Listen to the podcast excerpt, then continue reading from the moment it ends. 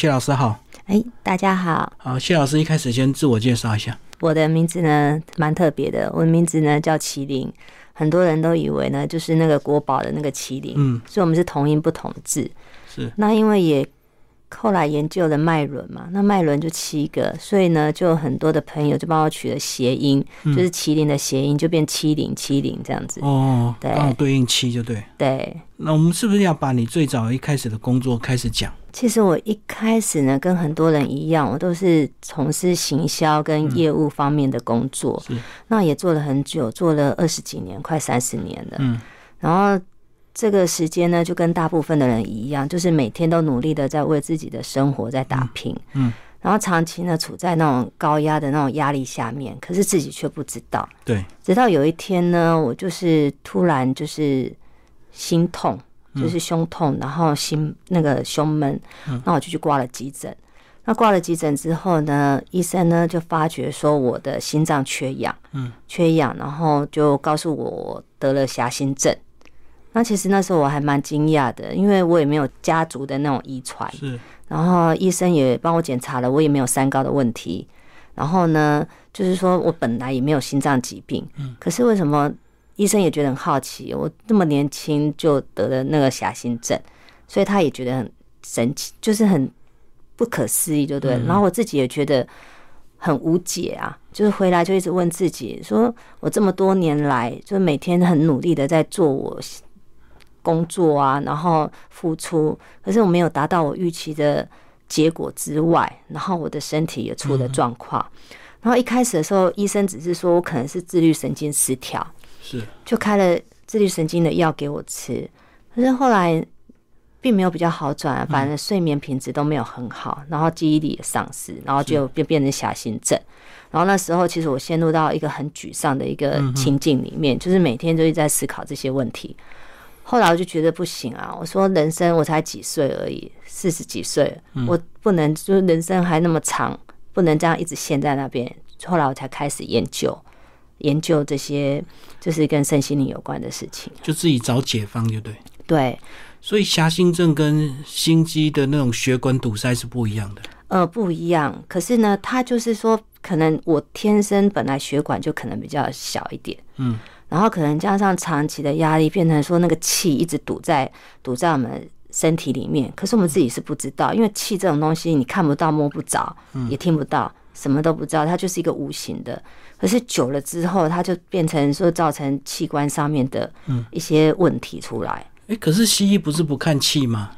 现以前的西医不看气，可是现在的西医呢、也会针对，因为他们也有哦参考就对他们也会去研究，研究就是说为什么那个人体人体啊，就很多东西它是没办法去解释的。对对对。对，现在他们都有在研究。对，好，那你开始怎么找？一开始一定会去求助一些老师，对不对？嗯，一开始的时候是朋友跟我介绍，就是说，呃，就是说啊，有哪有一个老师啊，就也帮人家看那、还不错这样。可是我以前对这种老师看，就是看那种命相的这些啊、不是很很认同，所以我就没有没有很特别的去在意啊。可是后来呢，就是想说朋友那时候真的很低潮，然后有点用忧郁了，求助无门了，对，只然好后去找了。对，后来就想说，不然听听也好吧。后来听一听了之后，就觉得，诶，好像好像自己应该去好好思考一下自己为什么会是这样子，然后才开始去，就是说让自己去走出这个这个框框里面，去研究说为什么我们人体人体的那个个性啊，包含频率、气啊，为什么会堵在身体里面，然后才开始研究脉轮。可是为什么你不是先从自己的休息、运动跟饮食开始？嗯，应该是这样讲。我一开始的时候，其实我本来有也有在跑马拉松，嗯，跑马拉松，然后在吃上面我也没有说特别，就是说像人家暴饮暴食，说我没有三高问题，什么都没有，是所以我在火饮食上面其实也没有我还问题嗯算对，还算正常。然后我一直觉得就是说不太可能，就是说因为我原本的生活作息出了很大的问题。嗯我觉得应该是在我的工作上面一个无形的一个压力，对啊，让那我一你那直时候有去休息吗？停工作一段时间，呃，有停一小段时间，因为那时哦嗯候真的没办法工作，因为就是你处于在一个忧郁的状态上面，你动不动你就会想哭，动不动就会觉得就是陷入到很沮丧的一嗯个框框里面去，然后就自己自己没办法去去走出来。然后是有听到朋友就是说，哎、那你可以去练瑜伽啦，哦练对啊瑜对伽啊什么，就嗯很多朋友这样讲，就是因为这样子，所以我我去上了一堂瑜伽的课，因为有些瑜伽它分很多种，然后我就是上了之后，觉得那折来折去的，我就觉得很不喜欢身体这样被折来折去的。然后也因为在瑜伽的时候听到脉轮这个东嗯西，我才开始在想说，诶、这个东西到底是什么？所以我才开始深入去了解每一个脉轮的特质。嗯对，有些瑜伽它会结合中国的这个经络，对不对？嗯，它是算瑜伽，因为瑜伽它是从印度那边传过来的，嗯所以呢，他们都是用脉轮在讲。后来呢，我才发觉，就是说，呃，其实脉轮跟我们中国的一些一些那个气脉啊，是我们身体的经络、嗯十二经络这些是有关联的。然后在我们我们中华里面的一个一个气功里面呢，它是叫气脉，嗯对，嗯可是，在印度他们叫做脉轮，其实他们是相通的。哇，这样研究下去真的很浩瀚呢。对啊，真的。后来学我不发完觉，的真太的多学了不完太太多太了多了。可是就是觉得，就会一直挖掘、挖掘出这些这些知识出来，我就觉得诶很好玩。以前对这种东西没兴趣，可是就不知道为什么就突然就是开启了这个枢纽。不过你应该是自己先有一些具体的改善，你才会投入嘛，才会认同啊。对，就是说我开始去研究那个脉轮特质的时候，发觉就是说，诶，每个人的脉轮突出的脉轮不同的时候，他的个性是不一样。然后我就把我身边所有的人的那个脉轮，就拿生日啊，都拿来研究了一对，然后去对应他的个性。后来就发觉说，诶，是真的，他那个能量是会影响这个人。就是说，有的人他可能就是比较理性啊，有的人比较感性啊，嗯，然后因为他频率不同，然后我就发觉说，诶，他整个整个气场也不一样。所以你就是先验证，确实有它的精准度。对，然后后来就开始就是要解决方案嘛，解决方案。所以我一开始的时候是用画图，我画图腾，画图腾就是一种图疗，对，对，就是它就是一个接收器，然后可以帮我们接收一些宇宙的能量。然后刚开始也是一样，就是印证，就是说我帮这个人去画这个图腾，嗯，然后他的改善是什么？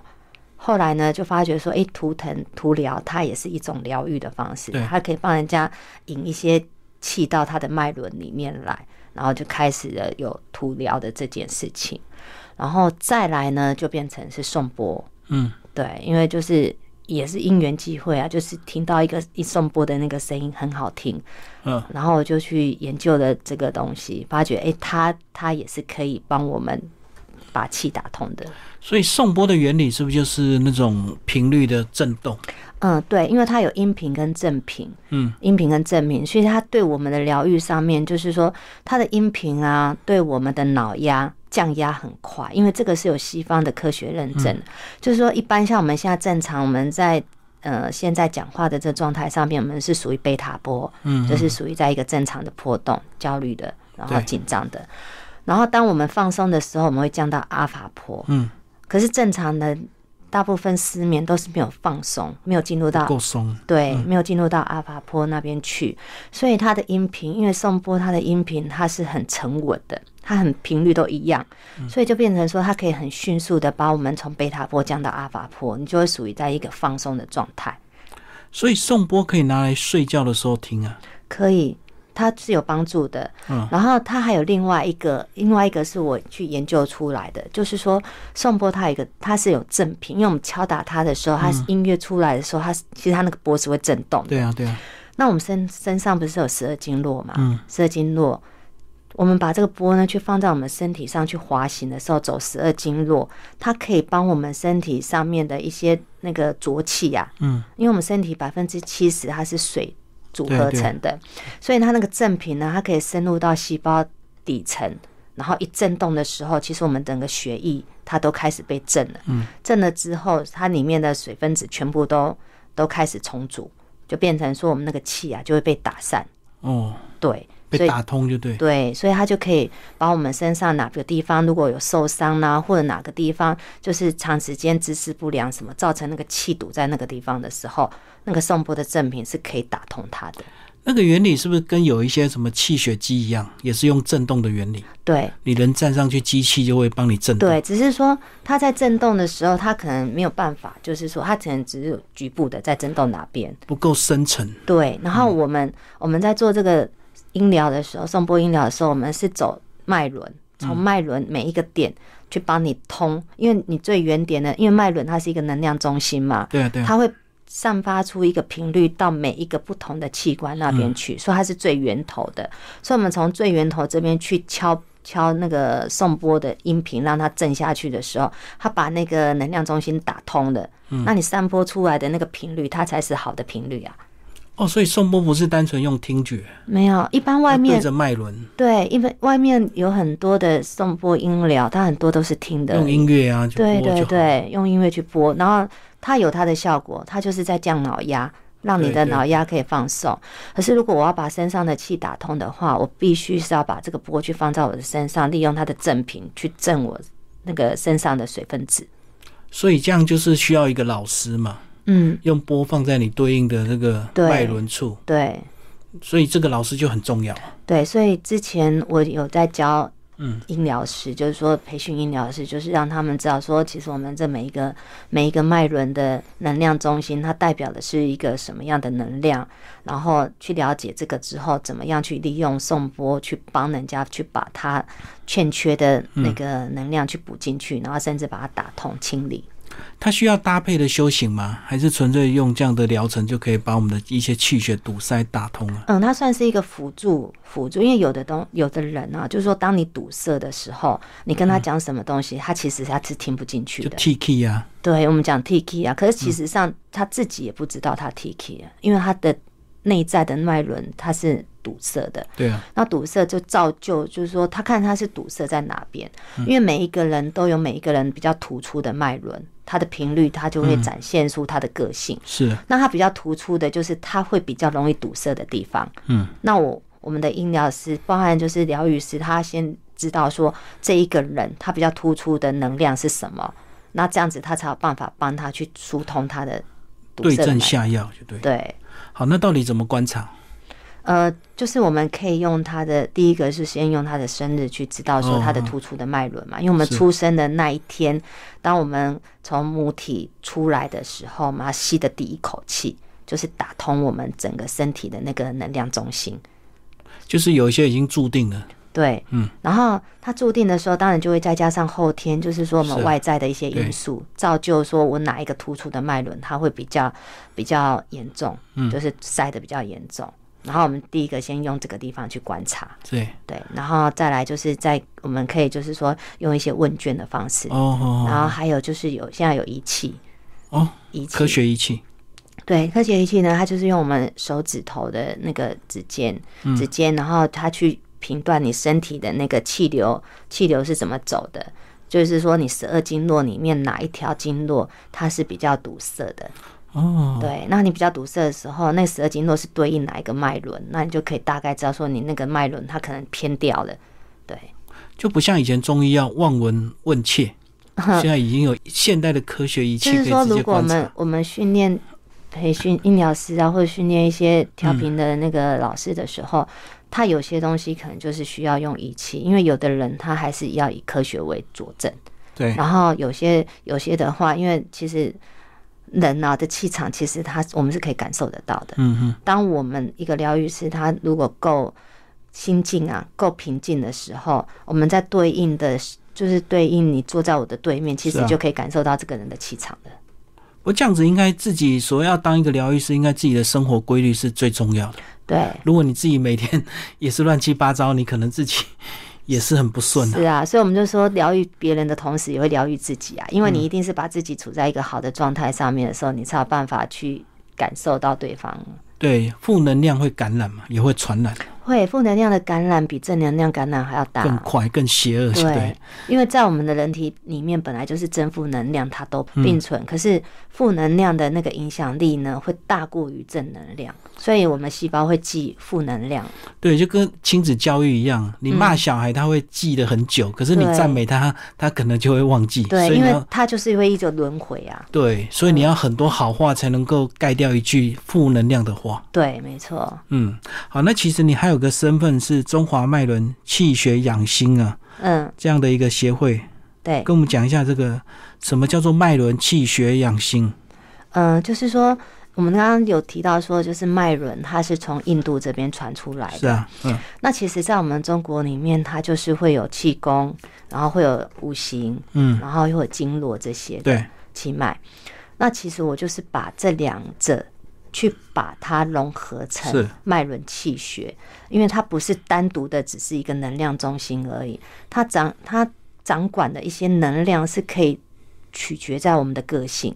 就说我哪一个哪一个脉轮，哪一个脉轮如果堵塞的时候，它影响到我的个性，影响到我的气，影响到我的身体。它不是只有单独单独的，可能就是说，诶，我可能开这一个脉轮就好了，没有，它是整个影响很大。所以我就把它融合在一起，形成了一个气脉学出来，是气脉学。然后想要借由协会协会呢，然后让更多人，就是我们可能会办一些公益讲座，嗯哼，然后呢，或者是一些有关疗愈的这些课程，然后让人家去了解说，哦，其实我们平常的时候要怎么样去养我们的气脉，嗯，让自己的心啊能够就是说好一点。因为你心不好的时候，我等于是心没有办法平静，嗯，因为在我们的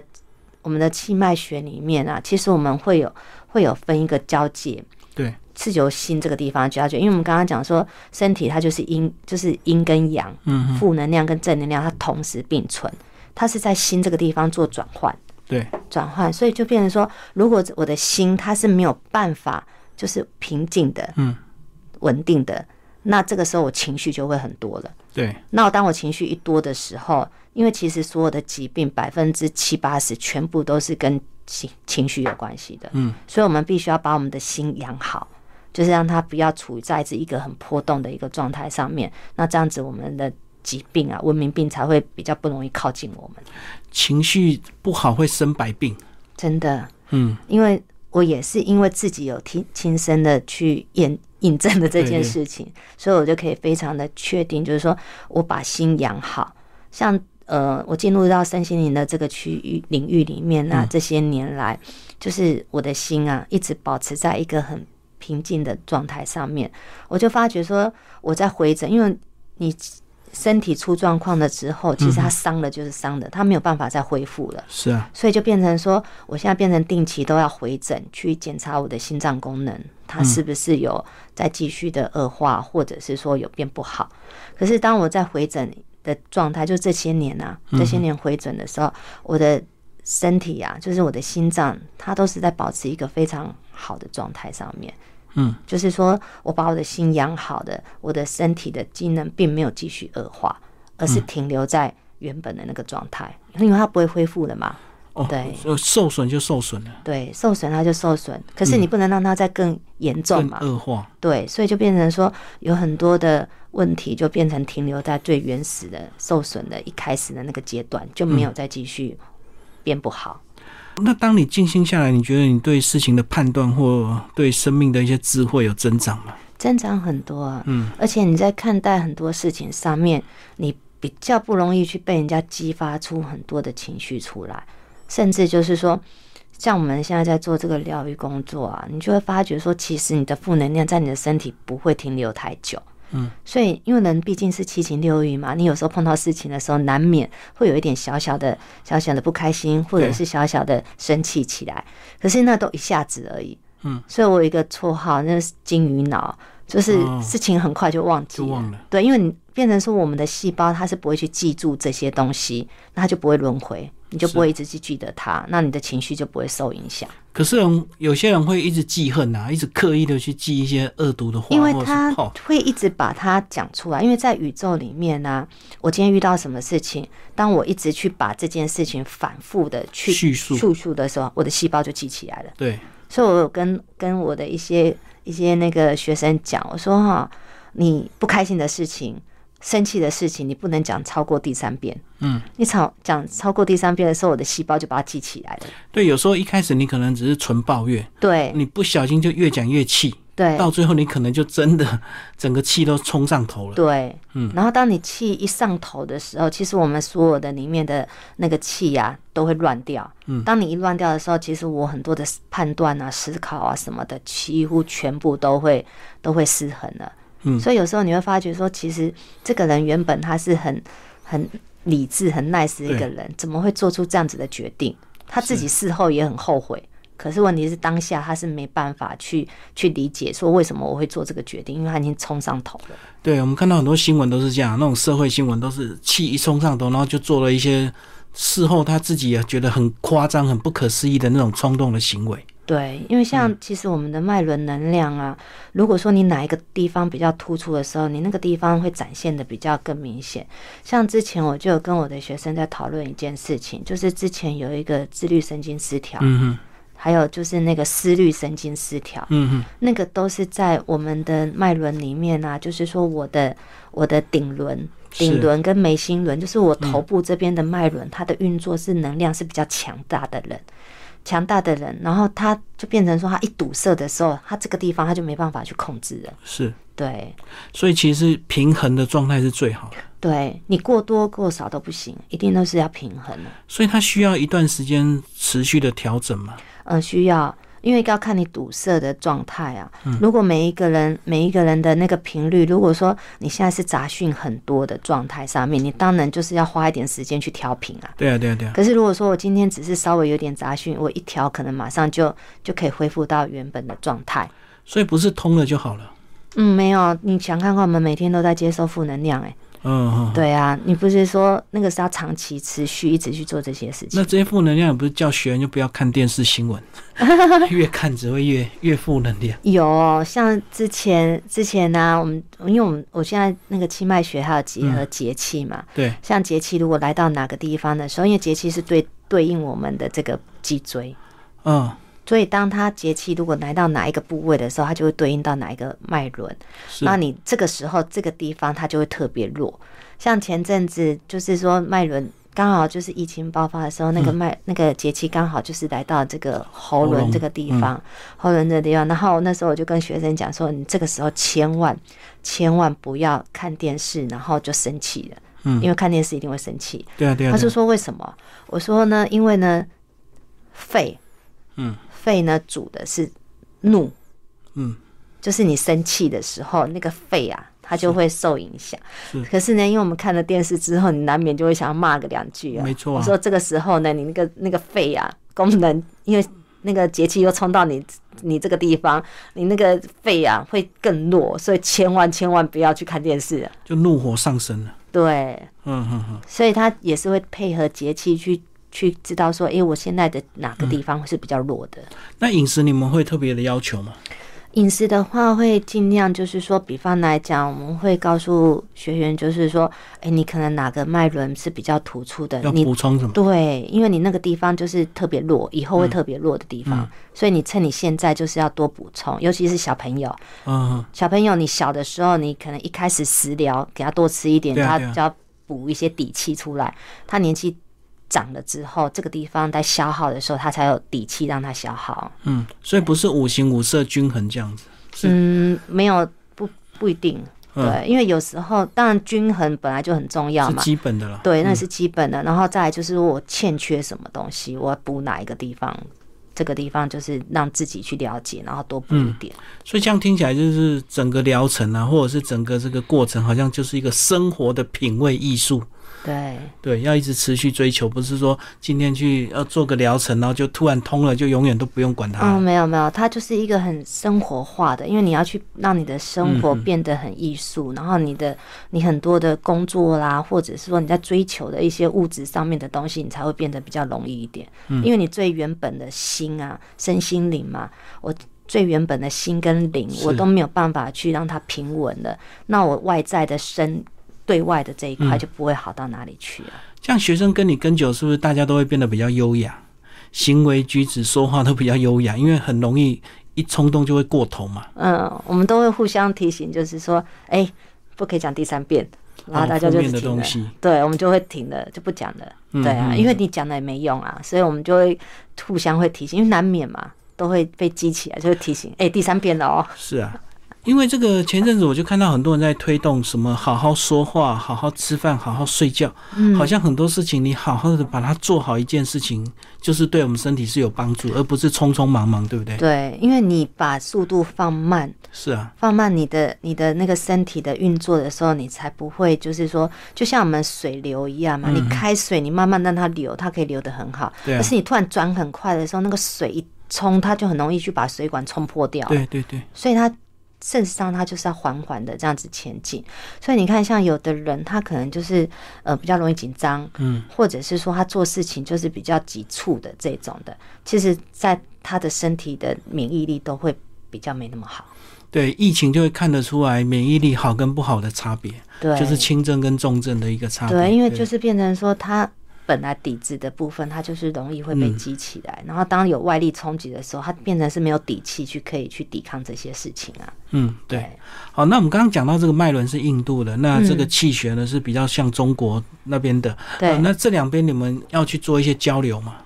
嗯，其实还好诶、嗯，其实，因为其实像这些东西，我们中华的这些文化，是我们从以前中医啊、气血嗯什就么累的，积下来就，累积下来的，所以其实没有特别说一定要去做什么交流啊。就是在台湾这边，你们已经自己发展出一门你们自己独特的一个这个对调理方式，就对，对，就嗯，是我们自己，应该说我们自己要先把我们自己先顾好了。对，对。因顾为好了之后，周边的人才会受我们影响啊。对，因为我们刚刚讲到瑜伽，其实瑜伽它自己也慢慢结合很多所谓的这个呃比较特别的原理啊，会加嗯强它的特色。像现在很不是多的纯瑜瑜伽伽，它也有加入颂钵的进行下对去哦，它在最一后边瑜伽一边颂钵这样。嗯，没有，就是他就是瑜伽整个生长完了之后，是是最后大休息的时候，他就会用颂钵去去让人家整个深层的放松下去。去做 ending 这样子。对，因为之前也有很多瑜伽老师来跟我学颂钵，哼哼哼，对，然后他就是把颂钵这个去结合在他的瑜伽上面，让整个来参加的人，他就是可以达到真的身心的放松。嗯对，所以像这几年真的是很多这个呃学问，它都是相同的，原理都相同，对操作虽然不同，嗯，其实你回归到最源头的时候，其实它的疗愈的疗愈的那个方向其实都是一样的，只是嗯做法不同。对，所以你可以挑你适合你的，嗯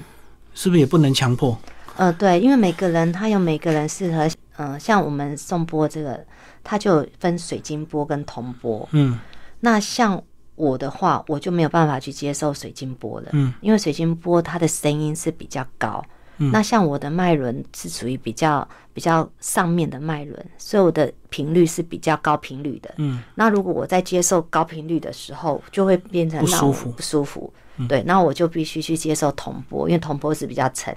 它可低以沉的平衡。对，对，所以说每个人的频率不同的时候，你必须去了解自己的频率，没有什么谁一定是对的，谁一定错的，没有，就是适合自己的就是对的。对，一你一定要真的喜欢这套东西，你才会做的持久嘛，那对持久才会有效果。对嗯，所以不要强迫自己一定要接触什么。对，像我们送波送波这个音疗这个部分是一部分，另外另外的部分我还有图疗，嗯，图疗的话它就是适合每一个人的，是，因为它就是用图腾图腾去让你去疗愈你的那个整个内在，然后帮你灌气。所以就说，不管你是不管你是哪一种频率的，你都必须要有一个接收器去帮你接收能量。嗯，然后这个图疗就是一个接收能量的一个接收器，所以图疗是不是有点像缠绕画，有点像也是自己操作自己画？我们会给他。嗯像我们会像我是有一对一开图，因为像每一年的能量都不一样嘛，对，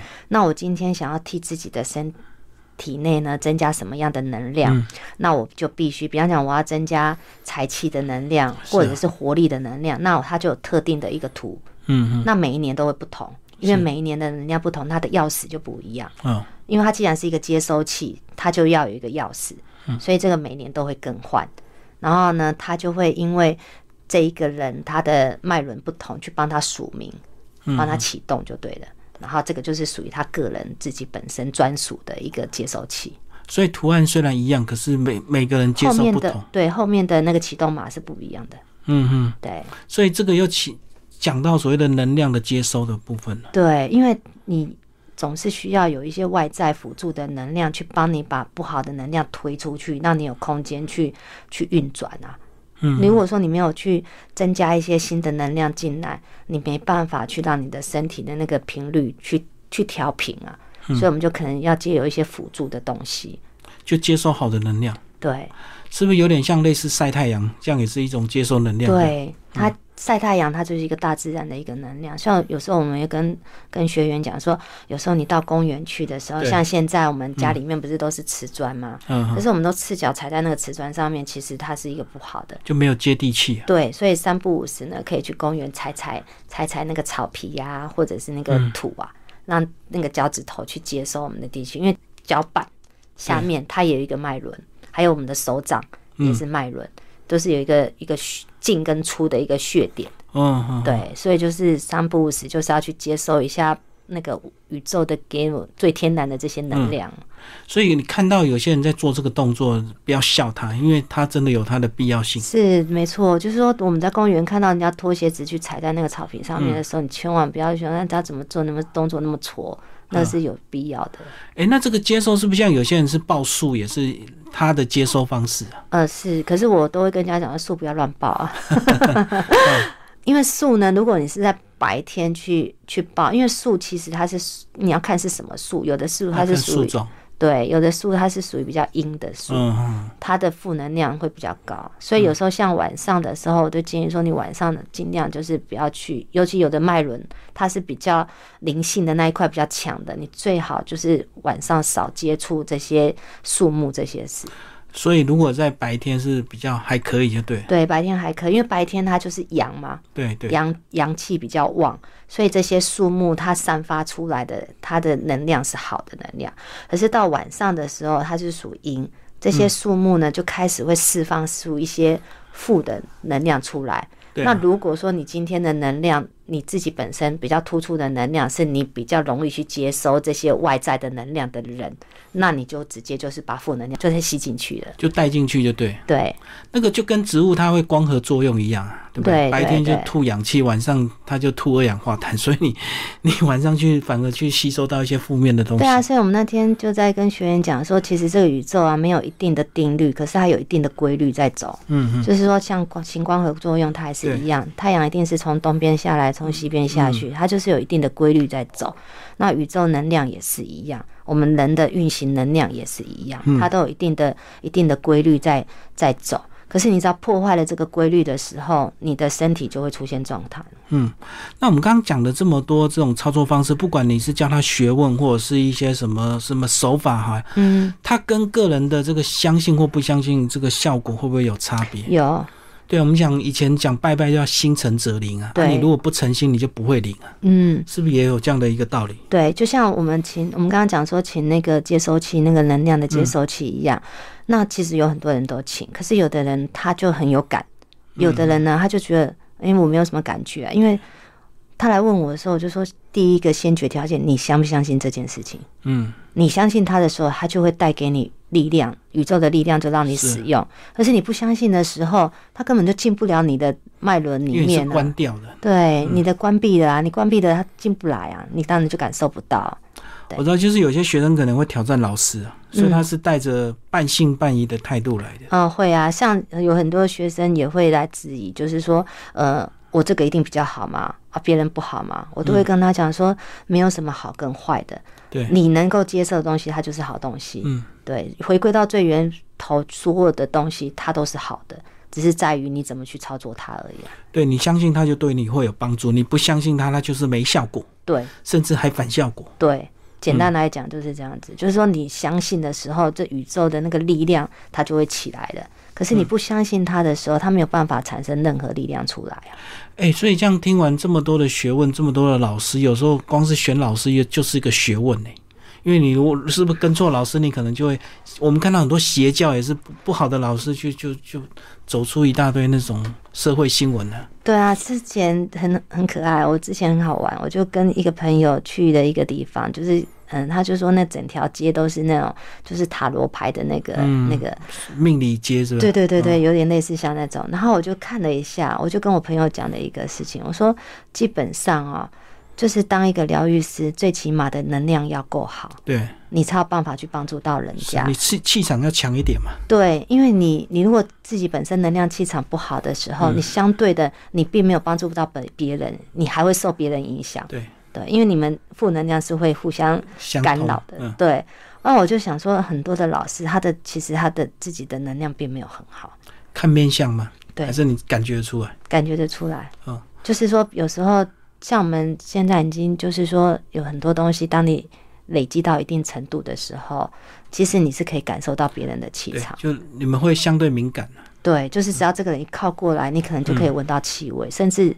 我们在做送波音疗的时候很可爱，就是这个人整个人都放松的时候，他里面那个灵一一出来，嗯他的气味就会跟着出来。味道，对，嗯他的气味就是有的，他的气味是真的很臭，嗯，他就是那身体的负能量太强大了。比较浑浊，就对。对啊，有的有的甚至有敲下去的时候，就是说，诶，他没有这些很浑浊的、很浑浊的气，可是他的那个面相会变，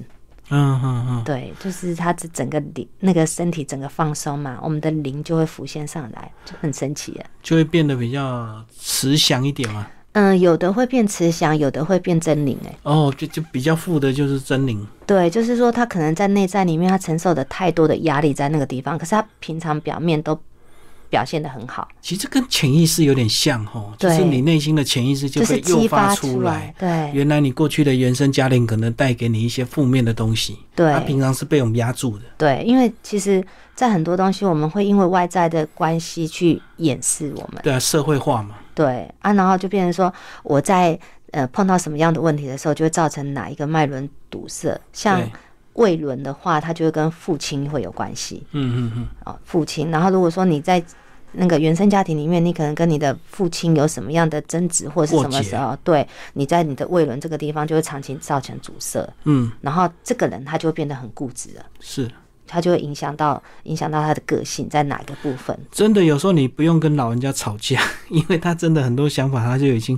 根深蒂固啦、这么多年来累积下来，你根本说不通他，啊对，那没办法你只啊、能顺他的意啊。对，因为像有时候有学员来在问，就是我们也会有咨询嘛，嗯，咨询，然后他们有时候就会来说啊，自自己的父母啊怎么怎样？么沟通？对，然后我就会跟他讲说，你现在只要让他不要器械的太快就好了，嗯哼，你也不用想去改变他。就顺他的意啊。对，嗯我嗯，说，因为你你想看看，它都已经根深蒂固这么久了，那个就像我们那个水管污垢都已经这读么那么久，多年了，堵那么多年，你要怎么去通？很难通吧？对你还不如就是跟它和平共处就好了。对那个污垢有时候堵到最后一个程度，那个坚硬的程度会超过你的想象。对，嗯所以就是说不要去去挑战这些这些了，而是让它变成就是顺畅就好了。顺一点就好了。对你让它顺畅，你你们在互动上面、沟通上嗯面、相处也会比较融洽一点啊。所以这样讲，小孩子刚出生的，或者是小比较儿童，他们的气场是不是就是最好的？嗯，对而。且他也不可最干能有净的堵堵塞的问题。对，它嗯是最干净的。所以，嗯、像很多的父母啊，都会想说，呃，我很了解我的小孩子，我都会跟他讲说，你不是了解你的小孩子，是因为他现在还小，他对还没展现出他的个性出来。当然，你现在看到的只是他表表面的。就是最天真的这嗯一块，最原始的。对可是当他越来越大的时候，他的学业压力、他的同才给他的一些一些压力、影响什么的，渐渐的，他最原始的那个地方就会被诱发出来。有时候你会觉得，就是说，诶、他怎么变了？我说，其实他不是变了，他只是把他最原始的、他应该有的那一块去展现出来的。嗯，所以不是你了解小孩子，是小孩子本来就很容易被大家了解，对因为他就是很纯真的嘛。对，那反而是到了这个所谓的青春期，开始有压力之下，嗯、对，才是真正相处的一个诀因窍。为他从他开始上了上了学之后，开始接触了一些同才嘛，对，他就开始会有互动啊，社交啊，对社交活动这些，然后开始会有抢玩具啊什么嗯之类的。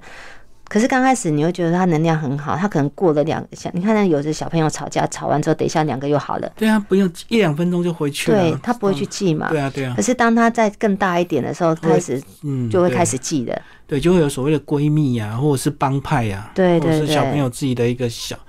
那个小圈圈呢、对他就会开始会排挤，就是我喜欢你，我不喜欢你之类的，然后他就会开始造成他的开始脉轮就会开始堵混塞。混乱你。对，嗯嗯，然后这时候如果说做父母的知道说，诶，他的他的脉轮能量是在哪边比较突出的时候，他可以适度的用他能理解的方式去跟他沟通，然后这样子你们的那个互动会比较好。以外，他的脉轮就会因为你有在跟他沟通，是啊，他就不容易堵塞的那么严重。嗯，所以可以做比较好的亲子的一个教养跟辅导，就对。对，就是说，呃，其实脉轮能量这个气学、气脉学这个东西，它可以运用的地方非常的广。嗯，就是说，呃，你去了解这个人的频率。我们主要成立这个协会，也是希望就是说，让很多人去知道说，了解每个人的频率的重要性。嗯，因为你用他听得懂的频率去跟他沟通，嗯，那这样子的话，才有办法达到双赢啊。嗯，就是两边都有办法去理解啊。所以这个脉轮能量协会是大家都可以参加，还是要相关业者？呃，大家都可以参加，哦，就对就是个非营利组织，就对。对。嗯啊嗯就是变成说，就是呃，我们会有一些公益公益的讲座，去让人是家去了解说能量这个东西对我们来讲是有多重要的。就做一个推广，就对。对我也希望说说，诶、有很多的父母他们能够去了解这件事情啊，因为我们现在很多的咨询者啊，都是在问说小孩子的问题，可是有时候在沟通上面了解的状态之后，会发觉说，其实我们父母是最最大的问自题。己问题最多了。对，因为其实小孩子他就是一张白纸啊。对啊，对啊，对啊。他其实他没有任何任何的一个什么问题，而是我们的父母就是说平常的一些举动、情绪表达什么，让这个小孩子他会变成说是一个一个反馈回来给没我错，们。没错，所以其实回归到最原点，是我们父母自己本身要去调整这个状态。对，而且有时候不是说你会不会骂小孩，是小孩自己都在观察你的言行举止，对，嗯，所以他就是自说然就会学你的样子，你的样子是什么样的样子，他会去感受到，甚至说你可能有一句话或者是做的什么事情去伤到他的心，可是呢，他是没有表现出来的。久了之后，他就会造成他那个地方去堵塞，所以我们才会说说原生家庭是很重要的一件对事情。好，最后那个麒麟老师讲一下你嗯的粉丝页比较特别，麒麟老师三六加减气场转运 站，我把把粉丝页的名字介绍一下，就是七零呢，就是我的谐音嘛，嗯谐七零音就是七零，就是七个脉轮，七个脉轮。那三六加减转运站的意思呢，其实就是说，其实我们人生啊，三十岁到六十岁嗯这个阶段，是我们最灿烂、最辉煌的嗯阶段，可是这个阶段也是压力最大的阶段，是是因为会有就业、生子，嗯，然后呢，还有家庭压力什么的，就是说这个阶段其实压压力是最最有的。嗯，那我如何在这个阶段里面去把这些取跟舍这个地方呢，去做一个做一个分界？它就是要考验我们的智慧了，就是说怎么样去把这些负能量去把它排除掉，然后增加一些新的好的能量进来，变成一个转换。对因为我我今天遇到很多的问题，一定都是负能量的。对，那我如何去把它转换成好的能量？我是希望就借由这个粉丝页去宣导这些事情、啊。对，三十到六十就是我们人生工作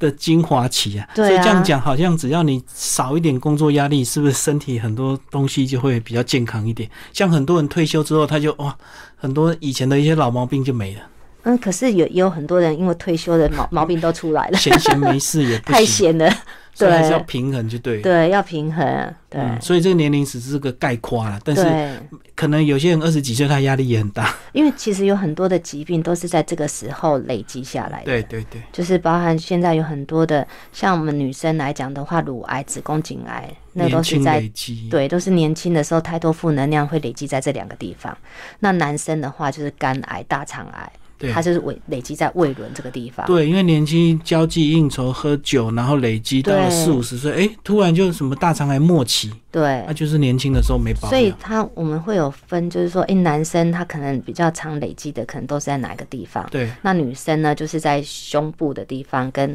跟那个腹部那个地方，就是脐轮跟跟心轮。是啊，就变成说就会乳癌的问题，然后跟子宫颈癌的问题，因为太多，因为女生嘛，情绪会比较多，一定嗯是比男生来的多。然后这些情绪累积久了之后，就会造成这些有问题。嗯，所以我就希望就是说，在粉丝页，因为我们固定可能就会在粉丝页直播啦，或者是说是粉丝页去做一些宣导，然后让人家知道说，呃，怎么样去把这些不好的排除掉，然后好的增加进来，然后做一个转换。这样子对，听众朋友，如果对我们老师有兴趣，欢迎追踪我们这个麒麟老师的粉丝页。好，谢谢老师。谢谢。